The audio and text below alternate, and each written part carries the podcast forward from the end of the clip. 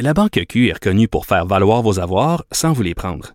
Mais quand vous pensez à votre premier compte bancaire, tu sais, dans le temps à l'école, vous faisiez vos dépôts avec vos scènes dans la petite enveloppe. Hmm, C'était bien beau. Mais avec le temps, ce vieux compte-là vous a coûté des milliers de dollars en frais, puis vous ne faites pas une scène d'intérêt. Avec la Banque Q, vous obtenez des intérêts élevés et aucun frais sur vos services bancaires courants. Autrement dit, ça fait pas mal plus de scènes dans votre enveloppe, ça. Banque Q, faites valoir vos avoirs. Visitez banqueq.ca pour en savoir plus. Cube Radio. Salut, c'est Charles Tran avec l'équipe dans 5 minutes. On s'intéresse aux sciences, à l'histoire et à l'actualité. Aujourd'hui, on parle de plantes. Les plantes d'intérieur. Depuis quelques années, les plantes d'intérieur sont vendues pour leurs propriétés purificatrices d'air.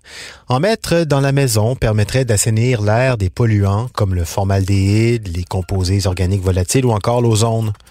On s'appuie ici sur des études scientifiques très sérieuses. La NASA, pour nous vendre les propriétés de telle ou telle plante pour purifier l'air. Les plantes, c'est beau, ça apaise, mais est-ce que ça purifie l'air d'une maison? Non, pas vraiment. C'est une étude pour le compte donc de la NASA qui date de la fin des années 80. Un chercheur, Bill Wolverton, s'est intéressé aux propriétés qu'ont certaines plantes d'absorber certains composés volatiles organiques, ces micro-particules qui se retrouvent dans les peintures, les cols de meubles, les shampoings, les vernis à ongles, les produits ménagers, des substances qui s'échappent dans l'air ambiant de nos maisons. Ce serait pratique d'avoir des plantes qui absorbent ces particules parce que ces polluants sont si petits que les filtres à air, ben, ça fonctionne pas. Pour des environnements hermétiques comme les fusées, les stations spatiales, on comprend qu'il fallait trouver des solutions. Bill fait donc des tests en laboratoire. Sa conclusion est formelle. Les plantes, c'est une solution économique prometteuse pour combattre la pollution de l'air dans un espace intérieur clos. Il dit que si l'homme décide d'emménager dans des environnements clos, sur Terre, dans l'espace ou sur Mars, par exemple, il doit prendre avec lui ce support de vie que sont les plantes. C'est les résultats de sa recherche.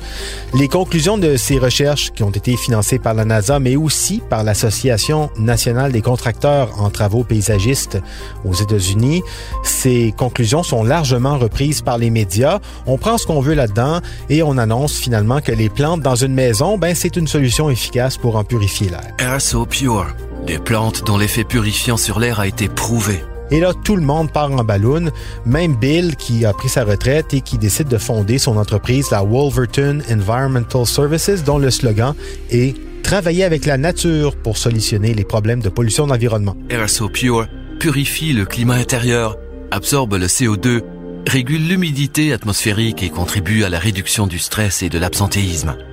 Sauf que l'étude en question, elle portait sur des plantes spécifiques en milieu hermétique, fermé, dans un laboratoire exigu, pas dans une maison normale avec des portes, des fenêtres, des allées, des venues de gens.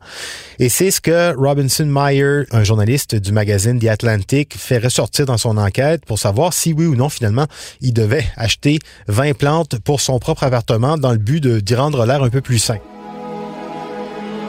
À la demi-douzaine de scientifiques à qui il a posé la question, tous lui ont répondu non, pas vraiment, ça marche pas. Il y a même un scientifique dans l'Oregon qui lui aurait même dit pour filtrer ton air, tu peux mettre 100 plantes dans ta maison, mais tu auras sans doute le même genre de résultat si tu suspends tes vieilles chaussettes sur une corde dans ton salon.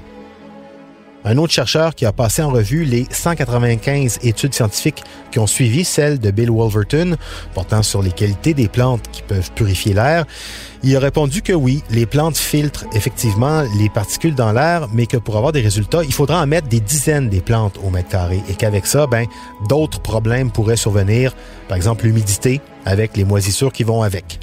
Et la conclusion donc de l'enquête de ce journaliste lui est venue d'une fleuriste qui lui a dit tout simplement les plantes dans une maison, ça remplit de joie la maison, ça joue sur l'humeur des habitants dans une maison que ça purifie l'air ou pas et c'est ça qui compte. Tout ça pour vous dire donc que c'est pas vrai que les plantes dans une maison vont rendre l'air de votre maison plus pur. Encore ici, on s'accommode d'une interprétation erronée, partielle de résultats scientifiques pour faire du commerce. Un commerce lucratif quand même. Hein? Aux États-Unis, le marché du jardinage qui comprend le jardinage d'intérieur, on va l'appeler comme ça, c'est 47 milliards de dollars annuellement, une activité qui est en train en plus de se trouver des nouveaux adeptes, les milléniaux, en particulier les jeunes hommes, pour faire pousser notamment des plantes comestibles. Donc non, ça nettoie pas l'air des plantes, mais dans une maison, même une petite plante de rien du tout, ça fait beaucoup de bien et ça rend la vie plus belle. Et ça aussi, c'est important de le retenir. C'était en cinq minutes.